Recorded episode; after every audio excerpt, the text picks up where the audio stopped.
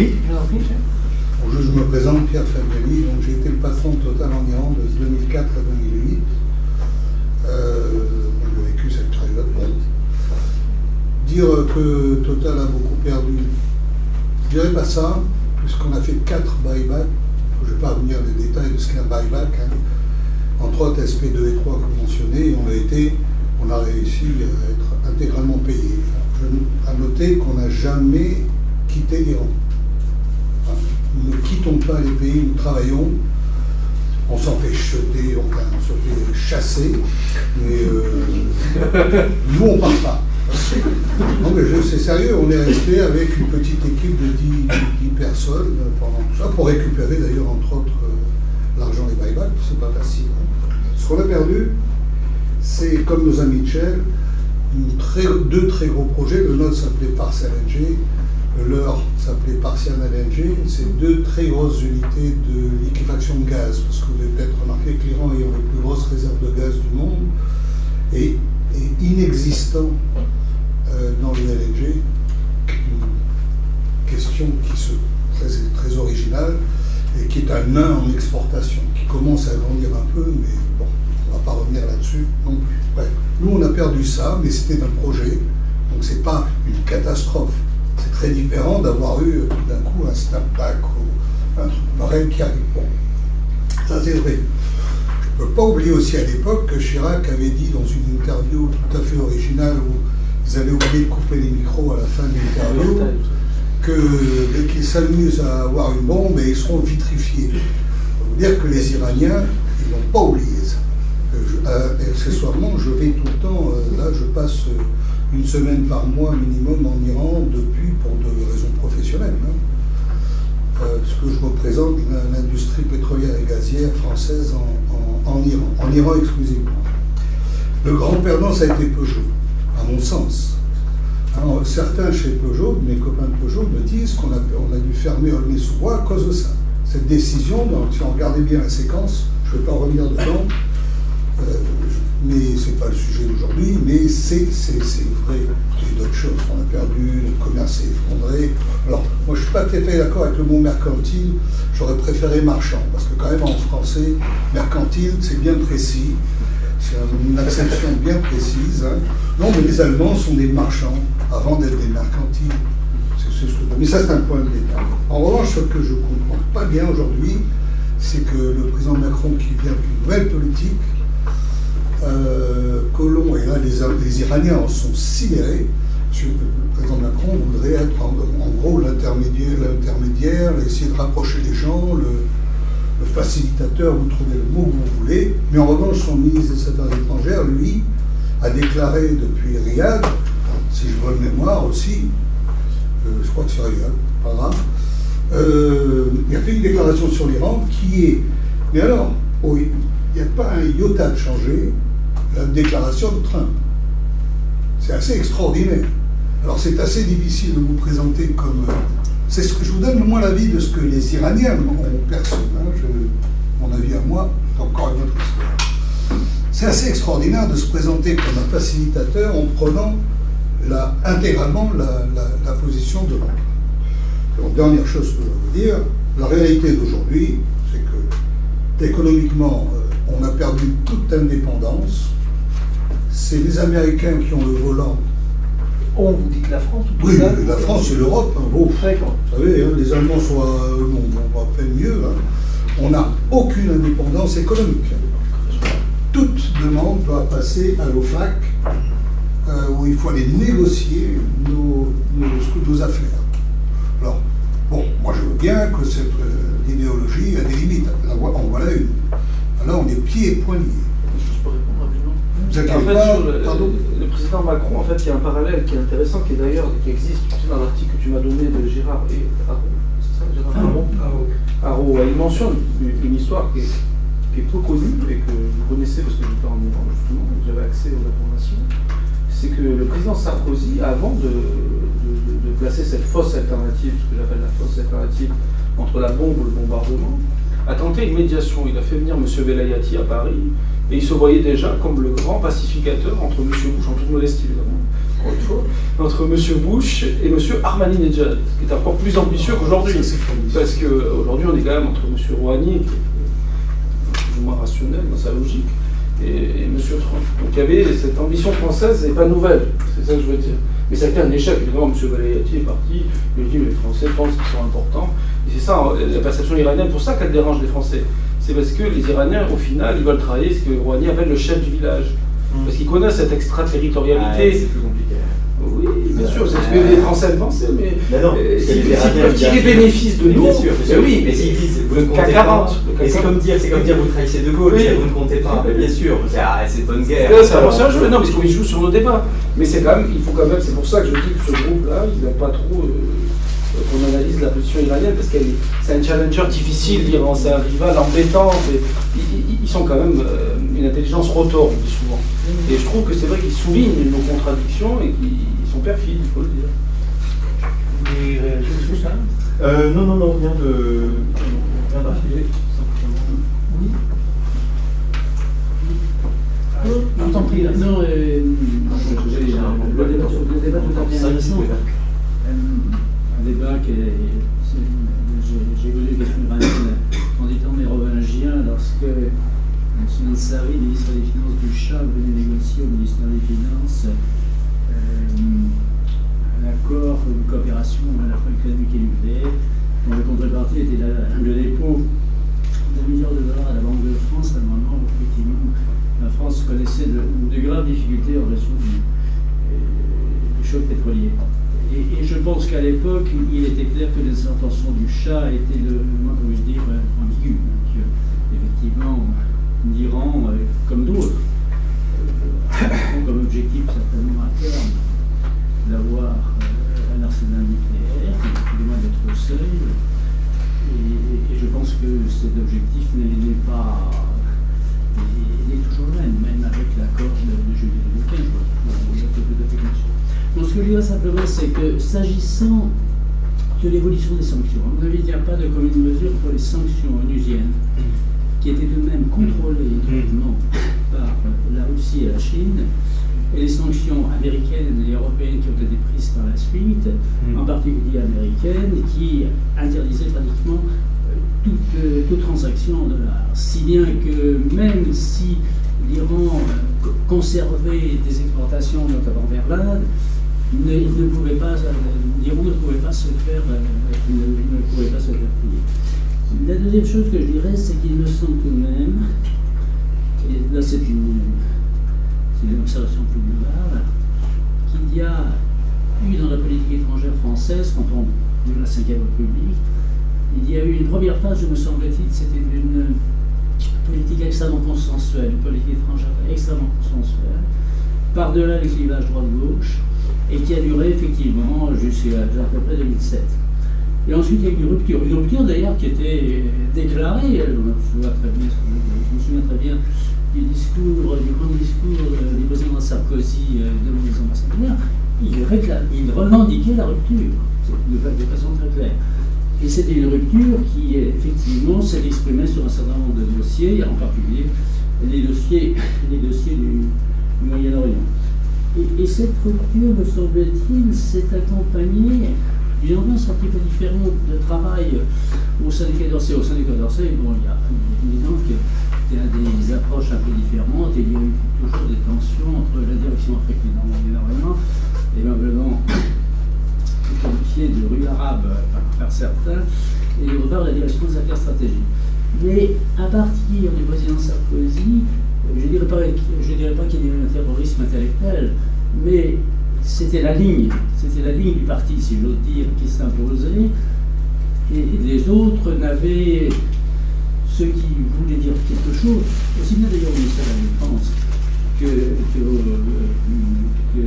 au sein du Quai d'Orsay, euh, étaient, pris de ce terme. On l'a vu sur un certain nombre de dossiers, on l'a vu sur le dossier de la Syrie, on l'a vu sur le dossier de la Libye, et on l'a vu également assez largement sur, sur le dossier.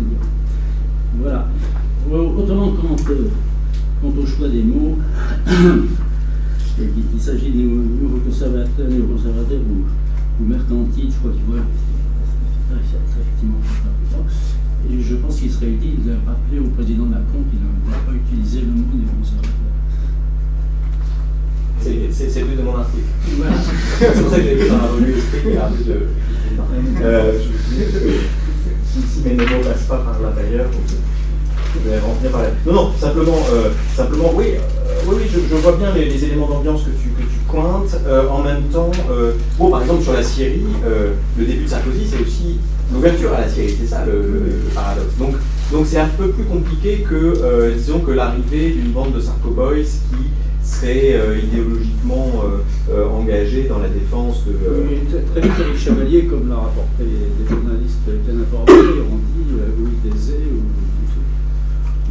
ou, il disparaissait. Hein, très clairement. Il y a, il y a une, réunion particulièrement rare où un collaborateur du, du président a, dit très, très nettement à Eric Chevalier qu'il devait se taire. Ouais. Mais euh, en 2007 ou, ou, après le. Non, non, en 2011. Ah oui, c'est ça. Oui, non, non, je parle Oui, oui mais, comme on parle d'un tournant qui aurait eu lieu en 2007, et dont moi je, je récuse, disons, l'amplitude ou l'échelle ou la, la, signification, je, je nie pas du tout qu'il ait eu lieu, les hommes ont changé, donc forcément il y a eu, il y a eu une. Il a été revendiqué explicitement par le président Sarkozy. Ah oui, ah non, mais sur la rhétorique, oui. Après, les historiens, ils mettent à distance, c'est vrai, moi je partage. On n'est pas obligé de prendre rupture et continuité. Il y a des ruptures et des continuités, ça c'est évident, il y a les deux. Mais je pense qu'il y a, quand même. Ouais. Mais, mais juste, juste un Sur le versant, le versant, l'expertise pays quand même. Ouais, peut-être un mot là-dessus. Alors, sur les pays, moi je. Pourquoi la suppression du persan alors du concours de Il est revenu. Euh, oui, pourquoi la suppression Il y a eu des tas d'autres langues qui ont disparu et qui sont revenues. C'est un changement, enfin, ça n'est pas, une, euh, ce n'est pas un ciblage, euh, disons, spécifique du persan ou en idéologique. Non, non, il y a plusieurs langues, et d'ailleurs, notamment des langues africaines qui ont disparu et dont on demande le retour. Et donc, ça, c'est. Non, non, je ne crois pas qu'il faille dire plus que, plus que ça. Non, et sur l'expertise pays elle-même, nous, on a continué, en tout cas au au, CAPS, euh, qui est devenu la DP entre-temps, euh, de, euh, d'avoir, de recevoir des, des, spécialistes de l'Iran, d'encourager la, la, réflexion sur, ce, sur ça, et en faisant passer, et en faisant passer des notes régulièrement. Ça, il n'y a pas du tout d'exclusive là-dessus, on reçoit, on reçoit tout le monde. Non, non, un dernier mot quand même, où, là on a, on a sans doute un Désaccord. Euh, le, iranienne au bombardement de l'Iran, si, malgré tout, c'est une simplification, mais ça dit quelque chose des vrais rapports de force. Euh, c'est-à-dire que euh, ça dit que Israël est, selon les présidents, n'acceptera pas l'accès plein et entier de, de, l'Iran à la bombe et serait prêt à faire des choses d'ailleurs peu efficaces, probablement, peu durables, mais et donc euh, ça, et quand Kouchner parlait de guerre, je pense que c'est à ça qu'il pensait, alors qu'il l'ait fait de façon maladroite et, euh, et qu'on ait pu interpréter que ce serait une entrée en guerre française, ça c'est une chose, mais c'est l'ordre de la perception. Je pense que ce qui était mmh. visé, c'était précisément de dramatiser les enjeux pour éviter un bombardement de l'Iran qui serait la pire des choses, pour reprendre ses, paroles à lui. Et ça, je crois que cette alternative, euh, il ne faut pas trop simplifier, etc., mais malgré tout, c'est vrai, et c'est ça qui a été le moteur, de, à mon avis, une des explications de la continuité. Mmh. C'était la, la perception aiguë qu'on avait ce choix tragique. Bien. Du coup, on va, on va vous laisser partir. On, va, on, va, on peut rester si vous voulez pour continuer la conversation, mais on va juste remercier euh, Justin Weiss et le laisser.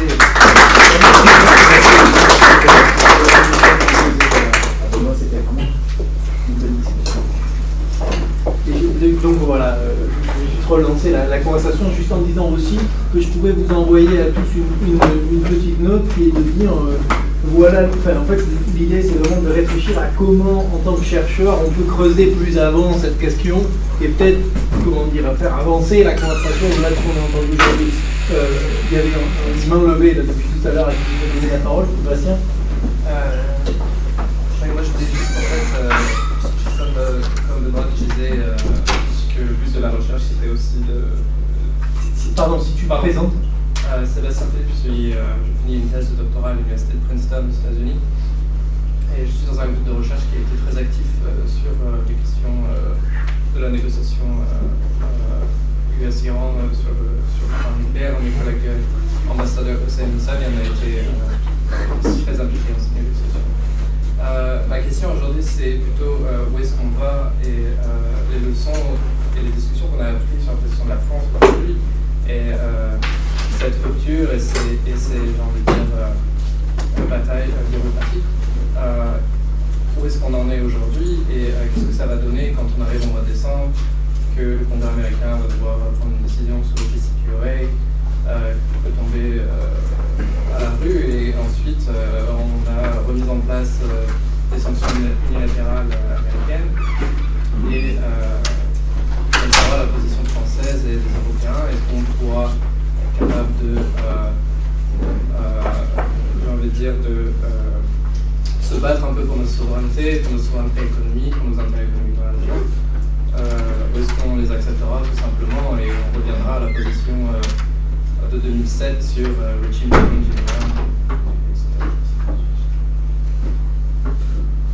Il y a un débat hein, sur ce qu'on appelle le, blocking statute. il y a une possibilité dans le droit européen de rejeter l'extraterritorialité des lois américaines. C'est ce qui avait permis le contrat South Park 2 et 3 dans les années 90.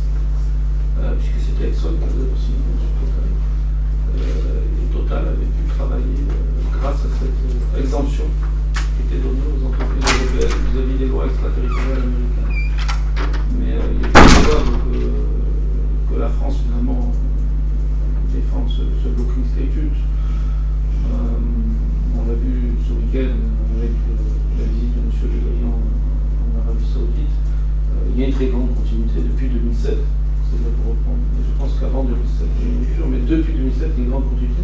La question, c'est est-ce que le président Macron, qui lui a une position différente, a une capacité à modifier la perception de l'appareil d'État Mais ce qui est difficile à croire, parce que quand on voit les écrits que nous lisons, euh, Benoît et moi aujourd'hui, ou les acteurs dont on a parlé, ce qu'on appelle entre guillemets, parce que c'est le terme impropre, les, les conservateurs français, euh, relisent l'histoire en disant qu'en fait, ils ont tout fait comme il faut, qu'ils ont eu des erreurs, donc euh, leur incapacité à comprendre que Obama qui a euh, produit le deal, en fait, tout simplement, qui me semble pourtant une évidence bon sens, euh, m'amène pas à être optimiste, non Parce qu'ils sont toujours en poste pour l'instant. Après, est-ce que le président peut continuer une nouvelle politique avec les mêmes fonctionnaires? Ça, c'est une autre question. Mais pour l'instant, les directeurs d'administration qui sont en place, que ce soit au ministère de la Défense, euh, directeur de cabinet, des GRIS, etc., ils ont la même ligne ils n'ont pas euh, tourné la page du néoconservatisme français comme le président le dit. Après, peut-être que le président va intervenir, c'est possible. Parce que s'il veut préparer son voyage en Iran, et que cela soit une réussite, il y a beaucoup de travail à faire. Euh, mais je pense qu'au-delà de cette euh, analyse sur la bureaucratie, et ça, Florent a fait un bon travail, que je vous recommande, hein, la politique française de notre création du club, il aborde ces questions-là dans sa thèse. Et il faut comprendre aussi que moi j'habite à Bahreïn, il y a une polarisation régionale. Et donc, euh, est-ce que c'est possible Oui, mais il y a une question entre eux c'est est-ce que c'est possible pour un État de la taille de la France euh, de ne pas prendre parti C'est ça? Parce qu'on est entraîné aussi dans, ces rivalités par les acteurs régionaux. Et aujourd'hui, on a l'impression que les diplomaties occidentales, même le président Trump, on n'est pas sûr. Je pense que du point de vue du prince d'Arabie Saoudite, Mohamed Ben Salman, euh, Trump le suit. Parce qu'il est un leader visionnaire, et que, un peu comme à l'époque du chat, où le chat était le gendarme du Golfe. Euh, les leaders de cette euh, pensent qu'ils ont une vision, que c'est pas Trump, euh, comme c'est souvent dit en France, qui est l'élément déclencheur. je pense qu'on est dans une phase où le président Obama a accompagné une réalité avec le retrait américain.